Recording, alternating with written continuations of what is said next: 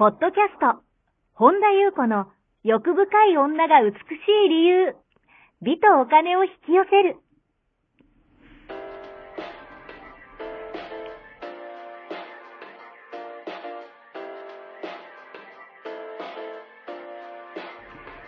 ポッドキャスト、本田優子の欲深い女が美しい理由は、1万人の女性をコーチしてきたメンタル美容研究所代表、本田優子が、幅広い知識と自らの経験をもとに、より美しく豊かになる方法を独自の視点からお伝えしていきます。女性の本来持っている美しさを引き出すヒントや、2005年から実業家として培ってきたノウハウ、精神的、経済的な自立、自由奔放に輝きながら自分の人生を楽しむ意識やメンタルづくりについてお話をしつつ、また、リスナーの皆様の様々な悩みを解決していく番組です。それでは、本日の番組をお楽しみください。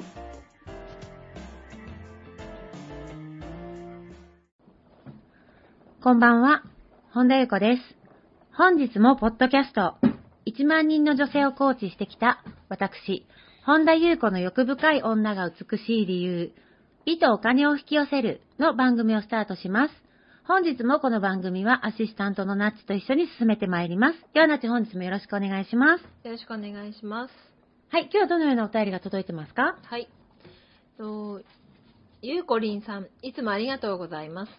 人間関係と自分の課題について相談です。現在入社して2ヶ月、入社して2週間くらいから犬猿の中になっている先輩がいます。年齢は下です。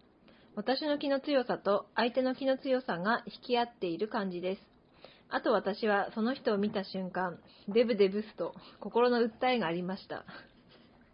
このエネルギーを相手は感じ取っていたのだと思うのです。この差別的な意識が自分の中に普通にあるのも発見ではありますが、無意識に相手へ攻撃している自分の課題などだと思います。私の中にいろんな概念があるのがわかります。年下は謙虚であるべき。気が強いから攻撃し合う。デブでブスはやばい。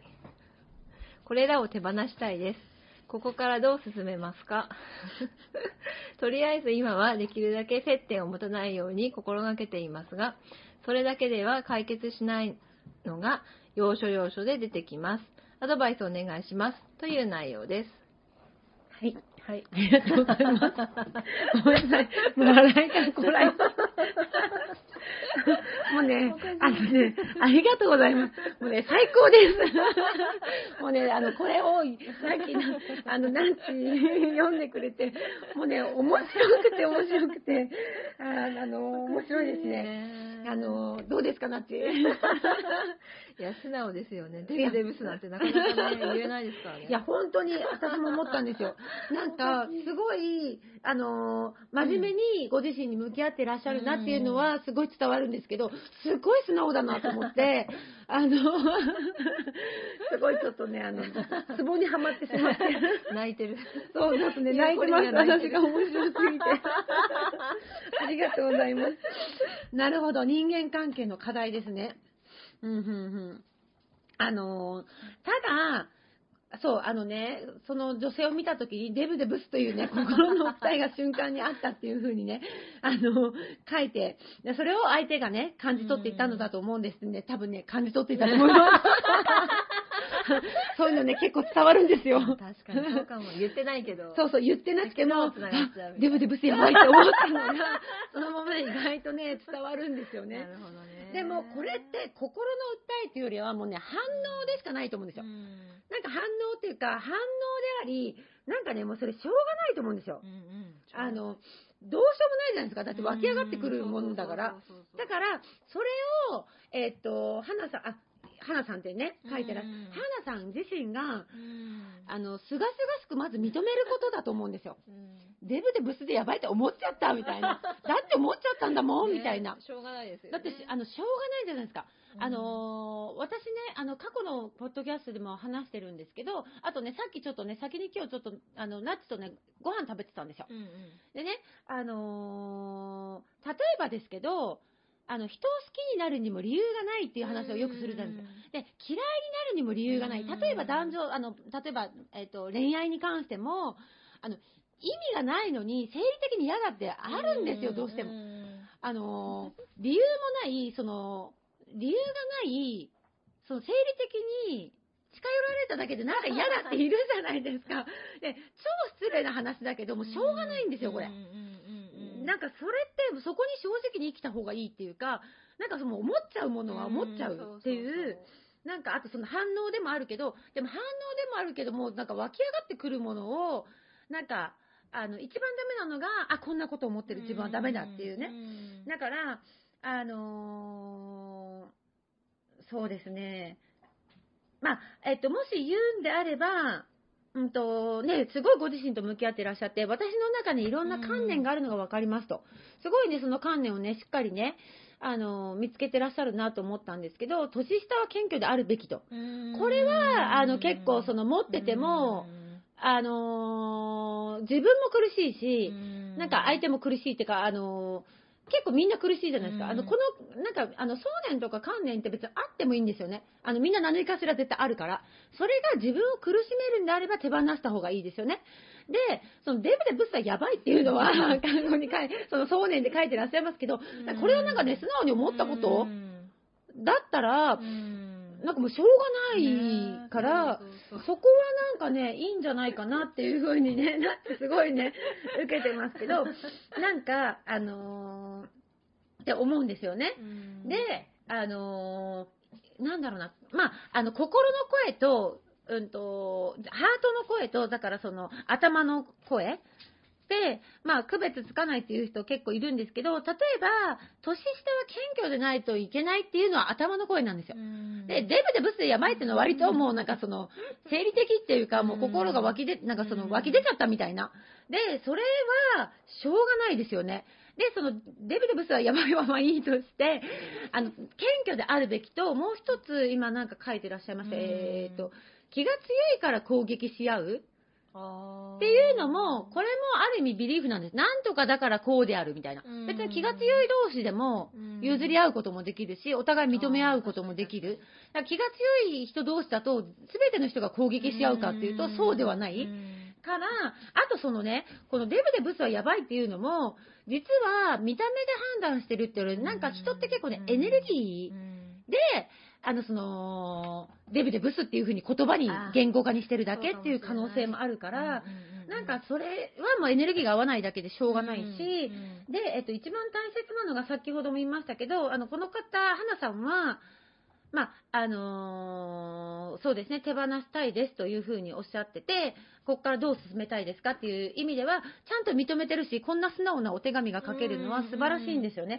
ただ、えっ、と、多くの人が、抑圧するんです。例えばデブデブスでやばいと思った時に、わ、こんなこと思ってる私ってひどいとか、うんと、本当のハイヤーセルフとか、その内なる神とか、まあ私はいろんな言い方してるけども、あの、何でもいいですよ。あのー、なんだろうな、自分の魂、スピリットって、あのね、自分に対してですよ。ノージャッジなんです。どんなこと思っても、どんなえげつないこと思っても、湧き出たものを、あのね、全部一旦認めてあげる。うんうんうんうん、あ、そうなんだねっていう風に。で、なると、あのー、すごいね、楽に手放せるようになるんですよ。自分に不要な、それで自分が苦しいものを、なんか自分も苦しいものって持ってても、なんかそれでまた苦しむから、あの、手放した方がいいんです。いいっていうか、まあ楽になりますよね。それで私前も書いあの書いたり話したりとか結構してると思うんですけど、なんか、例えばですけど、こう思っていけないとかって抑圧して、なんかいい人になろうとするとか、で余計苦しくなるんですよ。だからやっぱ一番いけないのは蓋をすること。でも多くの人は蓋をするんですよ。例えば前にも話したけど、嫉妬してはいけないって思ってる人がいたとするならば、嫉妬する自分を責めてる人って多いんですよ。ああ、そうなんだ。まず、嫉妬してしまう自分を受け入れることが先なんですよ。うん、で、えー、っとね、その、中身をちゃんと見てないんですよ。だからよく見てごらんって話なんですよね。だから本当にそこに自分がその求めているもの、そこの勘違い、思い込み、いろんなことが見えるんですよね。だから、あの、本当にね、自分、私たちのスピリット、内なる神、なまあ、何でも言い方いいですけど、無条件なんですよ、本当に。だから、もうね、何があったとしても、何を思っても、どんなえげつないこと、どんなもうなんかひどいこと思ったとしても、だからお前はダメなんだよって言わないんですよ。それを言うんであれば思考の声。思考の声は全部ジャッジするから。だから、うんと、それで思考の声に同化して、素晴らしい人間になろうとする人が一番苦しむ。だから、なんか、例えば、うんと、デデブでブスはやばい、何回も言うけど、で、なった時に、うんと、最近ね、私、ナッチとね、あのーちょっとね、言葉悪いですけど、クソ女クリスタル界っていうのをね、あの、発足してるんですよ。どれだけ自分に正直に生きるって、そんなね、なんかね、あのー、清く正しく美しくいい人ぶって生きることではなくて、あの、自分にすごく正直に生きたときに、自分の、うんと、いろんないけ、いけてないっていうか、その、いろんな、人っていろんな面があるじゃないですか。それがある意味、たら、魂のキャラクターであるから、それを、うんと、自分、全部ね、あの、容認する、受け入れて認めてあげるっていうだけで、すっごい波動って良くなるんですよ。例えば、すごいいい人ぶって腹の底では、すっごいイライラしてて、いい人ぶってんだけど、エネルギーが化石みたいな人と、あのね、すごいなんかもうね、えげつない、自分に正直すぎて、自分のなんかいけてないとこ、ダメなとこ認めた上で、クリスタルの波動だと、どっちがいいっていう話をね、ちょっと前にね、1ヶ月ぐらい前か、2、3週間前になってとね、話してて、いやもう、くそんなクリスタル界っていうのを私たちね、とりあえず2人で発足してるんですよ。あさってあれね、あ、そうそうそう。そう。そうそう、ケーキ会をね、ちょっとコンラットでね、ナッチとクソンなクリスタル会、発作の会みたいなのをするんですよ。で、ナッチが予約してくれてて、ちょっとね、乾杯からね、あの私普段あんま飲めないんですけど、あの、せっかくだからね、あの、シャンパンをね、頼んでね。ってなった時に、だからこの花さんは、こうやってかけるってことは、あのー、それを認めて、だって思っちゃったんだもんってやっちゃった方がいいんですよ。で、ただ、さっきこの言いましたけど、年差は謙虚であるべきって思うのは、なぜなんだろうっていう。なんかそれは結構ききついですよね。あの、なんきついっていうか、その自分も苦しいし、なんか、そうすると、コントロールが入っちゃってるの分かりますかね？相手に、あんた年、例えば多分年下だと思うんですよ。あんた年下でしょみたいな。なんか謙虚でありなさいよっていうエネルギーが多分出ちゃってる。それってちょっとコントロールになって、なってるんですね。で、それを、うんと、手放した方が楽ですよね。例えば、うんと、ちょっとまた話それますけど、前回のポッドキャストで、あ、前々回かな、怒りっていうのは虹、あの、本当の本音じゃないと。怒りっていうのは本当に、あのーもっと奥を掘れば本当の本音があるっていう話をしたんですね。だから怒りっていうのは単なる二次感情でしかないみたいな。あ本音を隠してるのが怒りなんですよね。で、この間、私、あの、ある相談を受けて、なんか、あの、旦那さんが、なんかお休みあるね、ご夫婦の奥様から相談を受けて、なんか、えっと、旦那さんが休みの日にソファーでずっとスマホをいじってると。で、話しかけてもずっとスマホの画面を見たまま返事が帰ってきて、もう怒りがふつふつ湧いてきたと。で、ここ、その時にまず心に湧いたのは、スマホばっか見ててムカつく。スマホばっか見ててバカみたい。このスマホ廃人名みたいなのが出てきたと。で、まあこれ怒りですよね。で、スマホばっか見ててムカつくんだよ、みたいな。スマホばっか見ててバカじゃないのみたいな。このスマホ、廃人名、スマホもお前もこの世の中で聞いてくれみたいなことをね、あの、最初言ってたんですよ。またこれね、あの、笑ってたんですけど、私面白くて。で、それを旦那さんにぶつけたら、その思いと感情は解放されると思います、されないですよね。だってこれ本音じゃないんですよ。本音じゃないことをずっと相手にぶつけても一生消えないんですよ。で、逆に言うと、ずっと、うんと、夫、旦那さんに、うんと、怒りを抱え続ける現実が続くだけ。で、楽しくないですよね。じゃあ、この本音は何でしょうっていう話をこの間実はね、この間っていうかもう2、3時前ですよ。掘ってたんですよ。で、えっと、じゃあ旦那さんがスマホばっかり見てることの何が嫌なのか。えっと、旦那さんがずっとスマホばっかり見てることで自分がどう扱われていると思うのか。そこをしっかり見てあげる必要があるんですよ。だから、例えば私が話しかけてるのに、旦那さんがスマホばっかり見ていると、自分のことを軽軽く扱われてる気がする。私のことを大切に扱ってくれないと感じる。とか、その人は出てきたんですよ。で、じゃあ私のことを見てくれないってことは私は愛されてないんじゃないかと。じゃあ私は、じゃあ私は夫にとってどうでもいい存在な存在なのみたいな風に、なんかこう、だんだんこう本音が近づいてきたんです、掘っていくと。うんうん、ってことは、相手を攻撃したいんじゃなくて、自分がどうでもいい存在のように扱われてるような気がして、自分が大切に扱われてないような感じがして、本音は寂しい、悲しい、不安なんですよ。うんうん、あの、その人の場合ね、うん、この間、あの、おとつい掘った人の場合は。うんうん、じゃあ、旦那さんにぶつけるのであれば、このスマホのバカめじゃなくって、自分がどうでもいい存在のようになんか扱われてる気がして気のせいかもしれないけど、なんか悲しいなとか、目を見て話してくれなくて、なんか寂しく感じるよとか、っていう、そっちなんですよ、本音は。だから、それを、うんと、蓋をして相手に怒りをぶつけてても、うんと、喧嘩しか生まないんです。うんうん、で、うんと、それをちゃんと本音を言った時に怒りってシューって消えるんですよ。うんうん、で、えっとね、言ったら、相手がそれに答えてくれる、答えてくれない関係ないんです。なぜかというと、一番分かってほしいのは自分なんです。自分に分かってほしい。怒りって、えっ、ー、と、それを認めてほしいのは自分なんですよ。ああ、なるほど。だから、えっ、ー、と、ゆ、そこを自分がちゃんと容認してあげた段階で、怒りって消えるんです。結局自分が自分のことを分かってないだけなんですね。わかります？なるほど。だから、旦那さんに、このスマホばっか見てんじゃねえよ、この野郎みたいなのをぶつけても、はっきり言って、あの、何も解消されない。その怒りも消えないし、そのまま私はそういう風にっていう風にずっと思う。で、もっと言うならば、この間ね、ちょっともうちょっとふすごい話それてごめんなさいね。言うならば、あの、愛して、私この間もね、愛してるも形が変わっていくみたいな話をしたんですけど、あの、愛、自分の中で愛されてるとはこういうことが愛されてるっていう、うなんか自分の中のこう、なんだろう、それに当てはまらないと私は愛されてないみたいな、っていうのも思い込みなんですよ。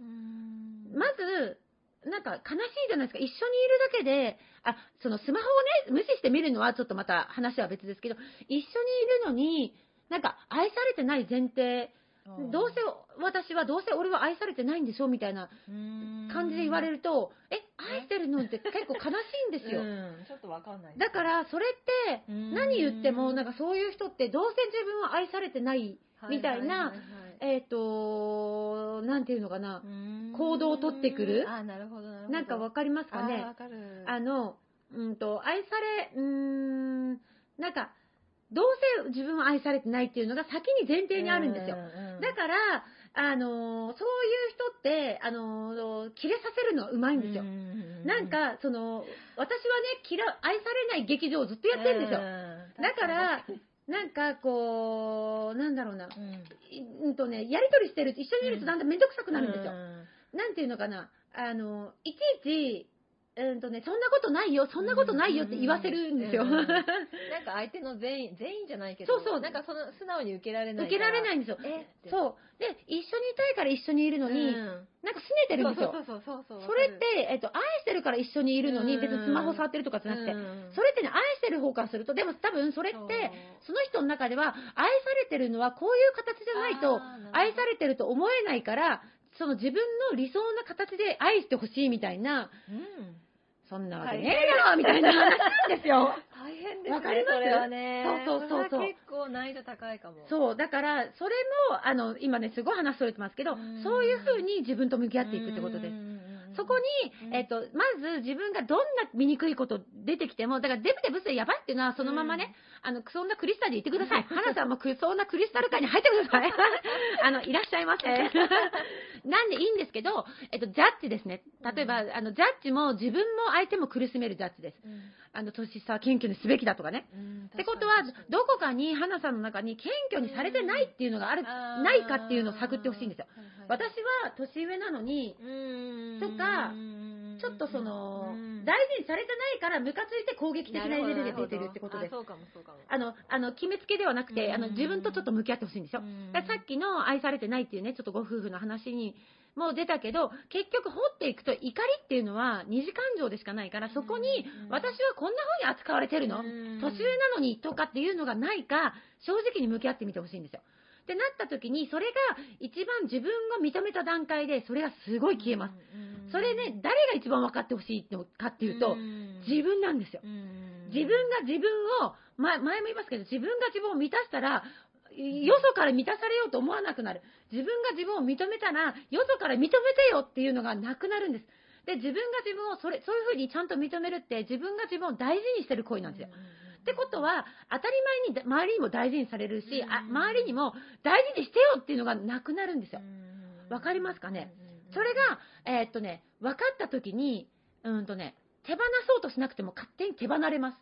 だっていらないことに気づくから。うんと逆に言うと、ええー、みたいな。こんなのあっちゃったみたいな。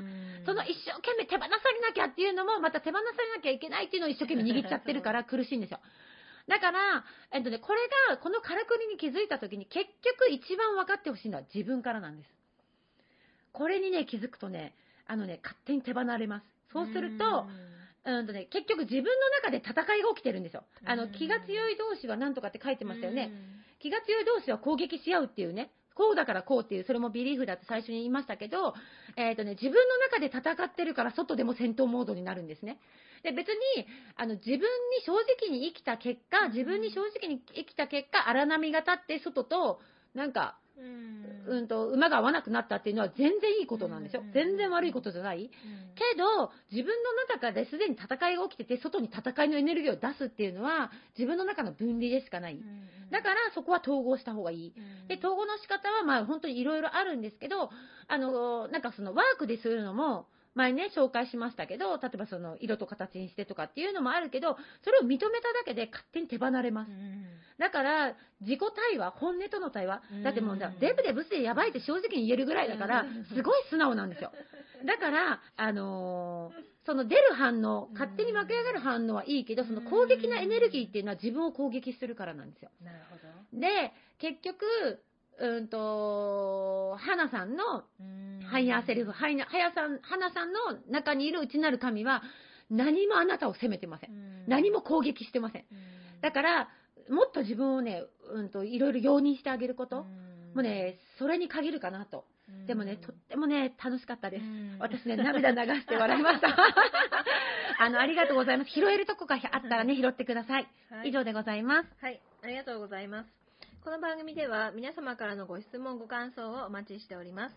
本田裕子のホームページ、ゆうこほんだ .com までお寄せください。はい。本日も最後までお聴きくださりありがとうございました。また次回お会いしましょう。